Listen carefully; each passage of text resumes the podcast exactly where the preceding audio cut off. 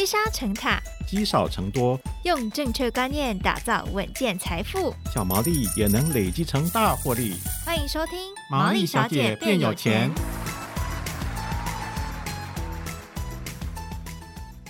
Hello，大家好，欢迎收听《毛利小姐变有钱》，我是佩服，我是笑鱼。然后上次呢，邱爱丽老师来哦，教给我们很多看样品屋的一些重点。没错，哎，佩服，听完你有没有想要开始买房了？我觉得预售这件事情，我还是先暂缓，真的太多的功课要做。对啊，因为买房其实一直都会想，就是觉得，毕竟这是人生的一个里程碑嘛。但财富累积的道路上，除了预售屋感觉很难之外，累积的过程也是。还在努力当中啦，嗯，而且说实话，买房要签约嘛，那个合约推到面前，我要签约的时候，还是会有点手足无措的感觉，毕竟款项那么大一笔嘛。没错，哎、欸，你刚刚说这个要存钱嘛，然后又要买房嘛，又要看房嘛，又要留意合约。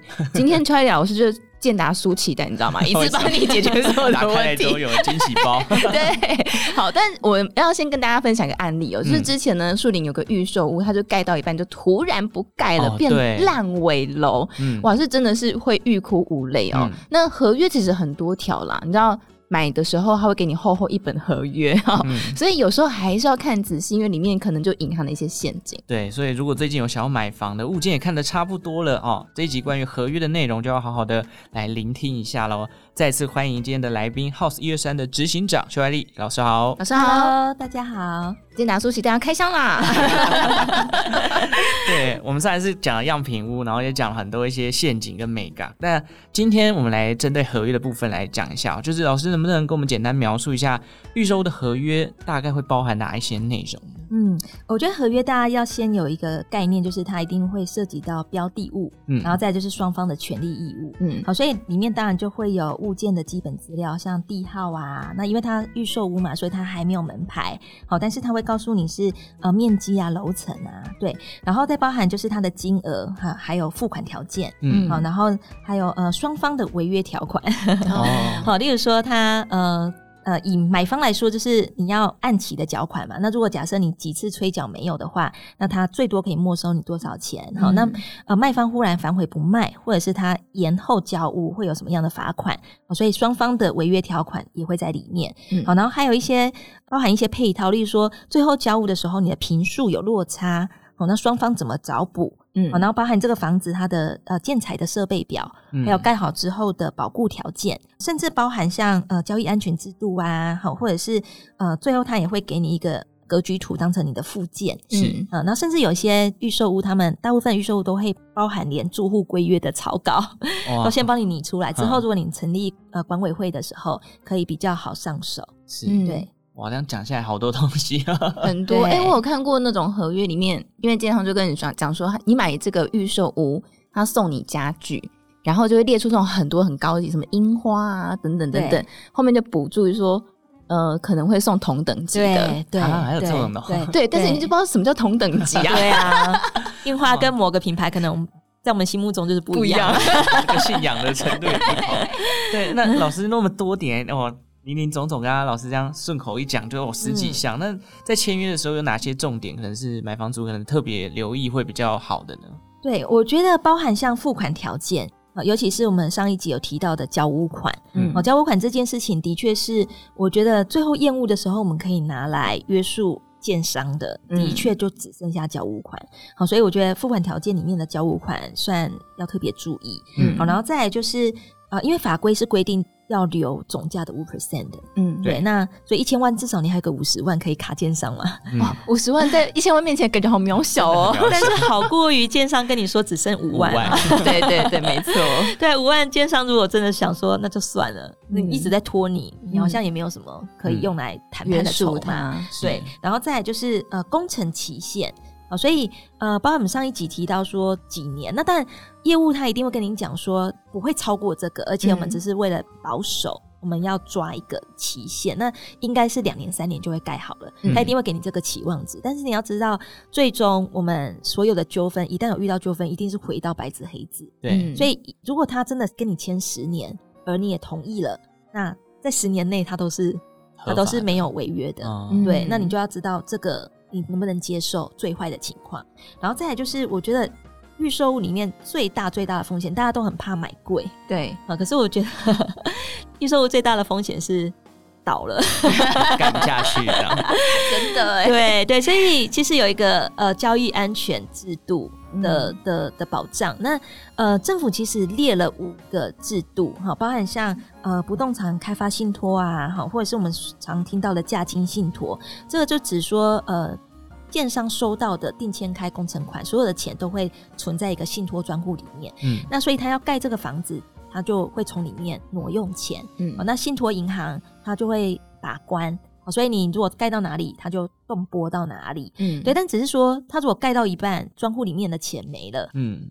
那他如果真的跳票，他中间也动拨了嘛，嗯，所以专户里面可能还是没有钱，就空的。对对对，好，那但是至少它是专款专用。对，还有另外两个也是政府规定合法的交易安全制度哦，嗯、就是呃同业担保跟工会担保。嗯，你想象什么叫担保？担保就是呃建商盖不下去，某人帮他盖完。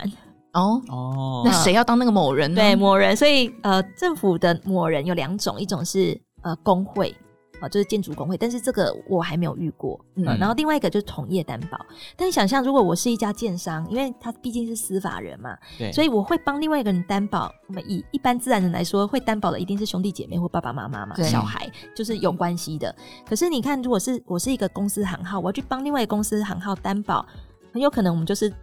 同一个企业嘛，所以结果其实差不多，所以牵手跑掉这样。对呀、啊，那也因为他用担保，所以他的款项就没有专款专用了。哦，所以一个存在，另外一个就不会存在吗？对，就没有所谓的呃信托，也就没有所谓的信托专户。哦，对，所以他就是直接汇给建商。嗯，那建商的制度就是担保。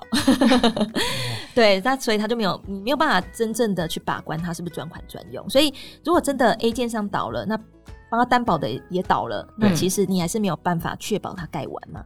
嗯，对。那另外一个最好最好的五个里面总有一个好的嘛，就是所谓的价金返还。嗯，它就是存在那里面之外，它盖的期间都不能动用。嗯，然后一直到交屋，你把它想象成我们一般中古屋的履约保障的那一种感觉，就是交屋的时候才一手交屋一手交钱。对，但是你你这样对建商来说，他预售不就少了一个？资金可以动用的来源吗？嗯，所以我这么久以来，我只有看过两个建商真的给加金返还，是不是那个建商名字可以讲出来？有的可以找那两个建商买就好了。有一个是比较北部的，一个是高雄的在地的建商。哦，对，所以呃，也只有价金返还是建商倒了，你所有的钱都没有不见的，就你还是可以拿回来。嗯、对、哦、对，因为钱都在那里，没有被动用。对，对，所以可是这个。又来到一个弱势，就是我跟他说我我不要你的同业担保，嗯，那就不要买，我还对，你就不要买。哦，对呀，我想大家应该现在在 Google 就是北部价金返还建商，对，高雄的可能大家对高雄的可以找一下。对哇，所以其实交易安全制度上面不同的方式，其实也看得出就是。面临到的风险也不同，但价金返还这种 S 级的 可能就比较少见，就对了。嗯，好，那其实今天讲到就是交屋款，然后工程的期限，还有交易安全的制度，可能是我们买房族在签约的时候要特别留意的项目哦。那刚刚我提到，就小雨一开始就讲到那个树林的烂尾楼，虽然好像后续新闻好像有另外一个建商把它接走继续盖了，可是如果真的遇到，如果好死不死就真的遇到这样的事情，消费者可以。怎么样去应急，或者是怎么样去趋避这个风险？通常他们要先确定说他们的钱到底剩多少，嗯，哦，所以举例来说，如果是信托的话，通常他们就会联络信托的单位，对。但是通常你想象一件事，就是建商他要倒之前，你想象如果他真的都要跑路了，嗯，他也一定会把所有能都带走的钱都带走嘛，嗯，对。所以呃，但的确他们会先先确保不要再进一步脱产。对，但只是很多时候会浮上台面的都已经脱产差不多了。对 对对，所以我觉得很很辛苦啦。对对，很辛苦。对，但至少我们可以确保一件事，就第一个，即便我们刚刚说那五种交易制度都只有一个是真正安全的，嗯，但我也还是有遇过有些买方是连这五个都没有的情况下，他还买单呢。哇哇，好勇敢哦！对呀，对呀，还是买单了，还是买单。所以你。五个我们都已经觉得四个很薄弱了嘛？对啊，但是连那四个薄弱的都没有哎、欸，哇！对，所以后来有完成 交屋吗？没有，就是报了之后才发现他连五个都没有啊！啊对啊，天哪！对对，那因为虽然我们说我们今天这一集谈的是预售屋，但是其实你会发现有一些纠纷，它发生的是在新城屋。嗯，那你可以想说，哎、欸，成屋有什么好好？为什么风险还会这么大？嗯，你会发现有一些浮上台面的都是一屋二卖。哦，那一屋二卖，我觉得这个顺便提醒一下大家，就是即便是成屋，即便是新成屋，最好都要有履约保证。嗯，所以那履约保证就跟我们买中古屋一样。就是我钱先汇到旅保里面，然后最后再拨款。嗯，对对，交屋的时候再拨款。嗯，对，那至少我可以确保我这个房子不会一屋二卖。嗯，对。哎、欸，不过我们刚刚讲到是这个停工的或者烂尾楼的这个情况嘛，听起来好像其实消费者可以掌握的没有那么多，可以掌控的。那我遇过另外一种情况是，呃，就是听说有人买了预售屋之后，哎、欸，他也盖好了，对，可是呢，就是盖的哩哩啦啦，嗯、就是那种。什么瓷砖没有补满，还有看到水泥 这样子，然后会漏水，嗯、像这种其实消费者是不是也相对弱势？呃，这个就是真的就靠验屋了。哦，对，所以我觉得其实坊间有蛮多验屋公司做的非常的确实。嗯、我觉得如果我们都花了很多的钱在买一间房子，是那而而且我觉得验屋算是消费者的权益。尤其新城屋跟预售屋都是建商负责修到好，它跟中古屋不一样，嗯、因为中古屋还是存在着大部分都是现况交屋，嗯，所以我不能说，哎、欸，这个插座插了没有电？他说啊。我当时给你看物的时候，他就查了没有电，对，你自己疏于注意呀、啊，对呀、啊，你自己疏于注意嘛，因注意而未注意，对呀、啊。那这个纱窗有，哎、欸，这个纱窗破了一个洞，我本来就破了一个洞啊，又不是我交屋前它才忽然破洞，嗯、对，所以它是呃，我们买方要负注意责任，他没有所谓的一定要帮你修到好的百分之百的义务，哦、对。但是如果假设你买的是预售跟新城，我们其实是有。这个权利要求他修到好嘛？对的情况下，如果我们自己没有厌恶的知识或专业，嗯，导致于我们就签了名，只要一旦签了名，就进到保固了。嗯，对，我就没有办法要求他。做得好，那保固就要看他的保固客服做得好不好。嗯，对对，这是要再另辟下一集，请老师来谈的。这是另外一个领域了。对，不过老师有没有遇过哪一些就是违规或是不合理的条约呢？可以跟听众朋友们分享一下。有，我觉得呃，我们刚刚有提到说合约里面有个东西，大家觉得很少人会特别注意它，叫做找补条件。找补的方法，找补指的就是说我买的是一个三十平的房子。那呃，土地因为只要不是地上权，可能都有小部分的土地持分，所有土地可能有两平或三平。对，那如果最后交屋给我的时候，平数有落差，嗯，那是不是就要找补？嗯，好，例如说呃多了零点五平，那建商就可以要求我补钱。呃，政府它有规定说多少比例之内的，如果买方要补，也不用超过，例如说两趴。啊，那如果假设你最后呃卖给你的房子，它的不管是减少或是多品数，一旦是超过三 percent 的话，基本上它是可以呃无条件解约的。对，嗯、但是我遇过，就是真的有真实的案例，就是建商他在预售的时候，他在找补的时候，那找补的那个条款，他特别写说，买方放弃，如果假设呃最后交屋的品数，过户的品数三 percent 以上，买方放弃这个无条件解约的。这个权利，哦、那你不觉得有点欲盖弥彰吗？啊、就是你在盖之前就已经先合约就写好了，对，就先想说超过三 percent，我也还要找补，说服你的理由是说啊，反正就找补啊，我们又不是说不不不找你钱。例如说，我假设评数我短缺，我就退你钱嘛。嗯，那如果真的有多一点，你就补我钱嘛。嗯啊，所以我们应该没有人吃亏。嗯呃，那但是听起来好像很合理啊。对，那可是我我事后我们在想，就想说。那他为什么会特别强调这个？因为这会有这个找补的机制，就是因为毕竟还没盖好。对。那最后在分算评数的时候，可能真的多多少少可能会有一些小数点的落差。对。那所以，嗯、呃，政府才会说，如果超过三 percent，有可能这个房子就已经不是我原来设想的评数的分配嘛。所以我我的确有权利主张我要解除合约。对。可是他却把这一个解除合约的给砍掉。嗯。所以他最后交屋的时候，真的平数有落差。但它的落差方式很有趣哦，大家知道我们在签合约的时候会有一个土地一个建物，对，然后所以我们虽然谈一个总价，假设知道一千万好了，其实这一千万里面可能会分，例如说呃房子，假设我买的一个房子是呃建物二十平，然后土地可能持分很小，就二点三坪。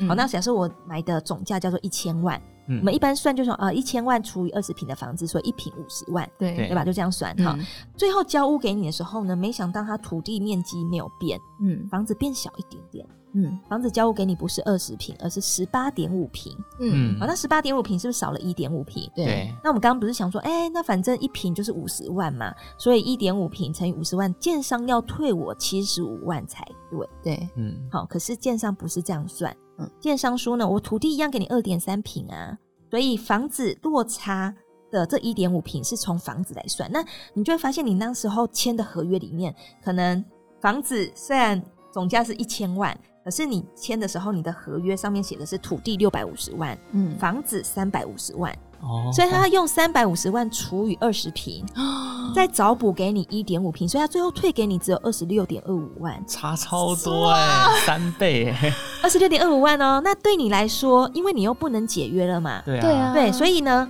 他的确退给你二十六点二五万哦，可是你想象，我本来买一千万是二十平。现在他退给我二十六点二五万之后，我的总价变成九百七十三点七五万，除以十八点五，我的单价以我们一般在看啊房子一平多少钱的单价，就变成五十二点六三五了。一平多多多了五趴，对啊，多五趴，哇，对，多五趴。那你说啊，很多人可能还是觉得没没关系，嗯，对。可是如果精明一点的人，就会觉得说，哦，我又被贵到了。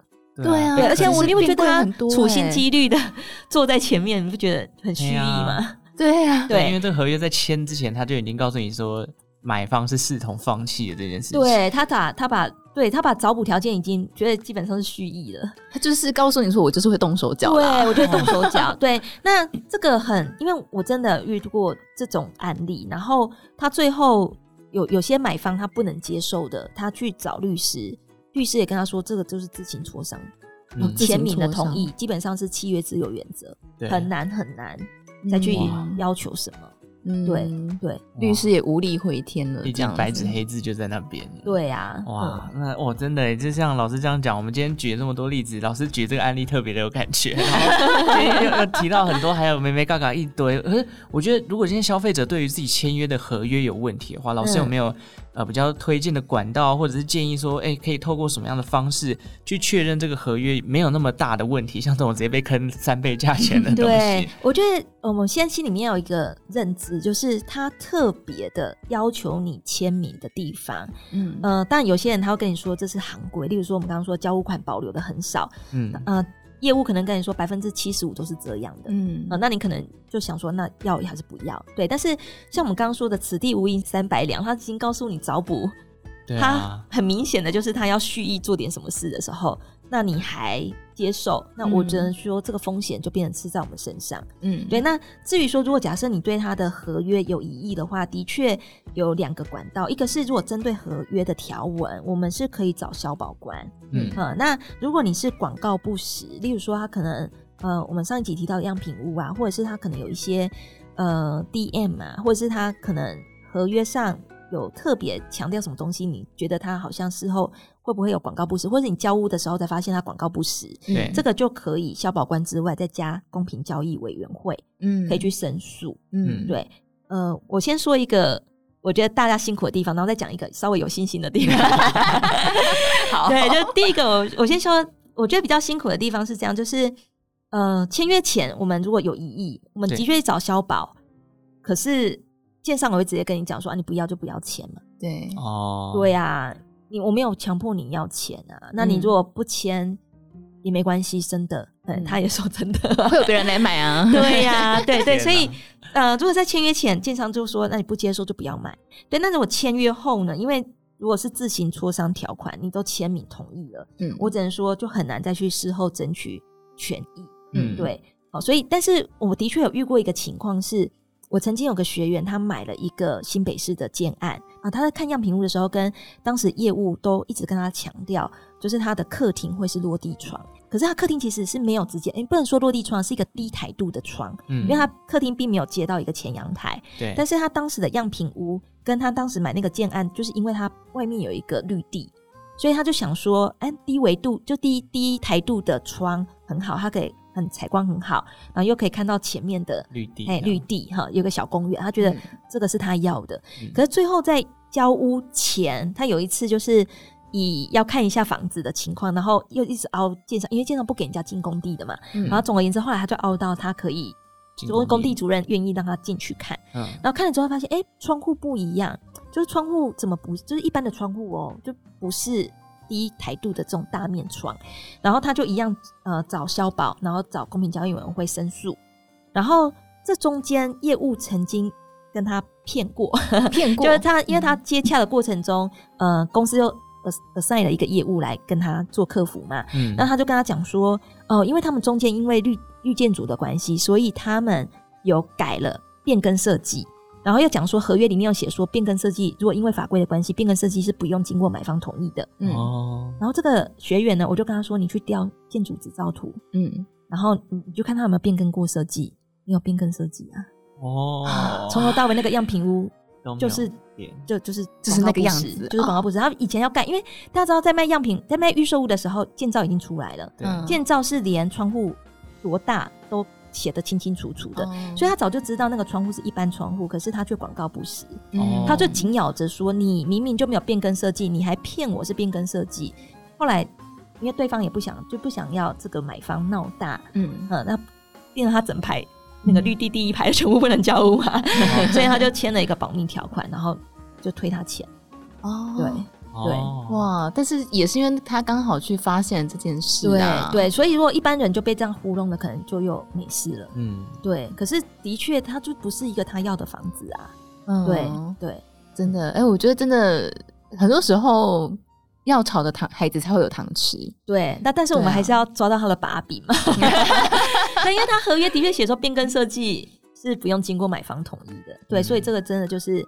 也是，我觉得也是非常的赛局，感觉也是故意要 设设一个局给你这样子。对啊，合约里面像刚刚老师在举的这个例子，哎、欸，他讲到一些什么变更设计，或者是一些比较专业的术语，如果对于房地产了解不够深入的人。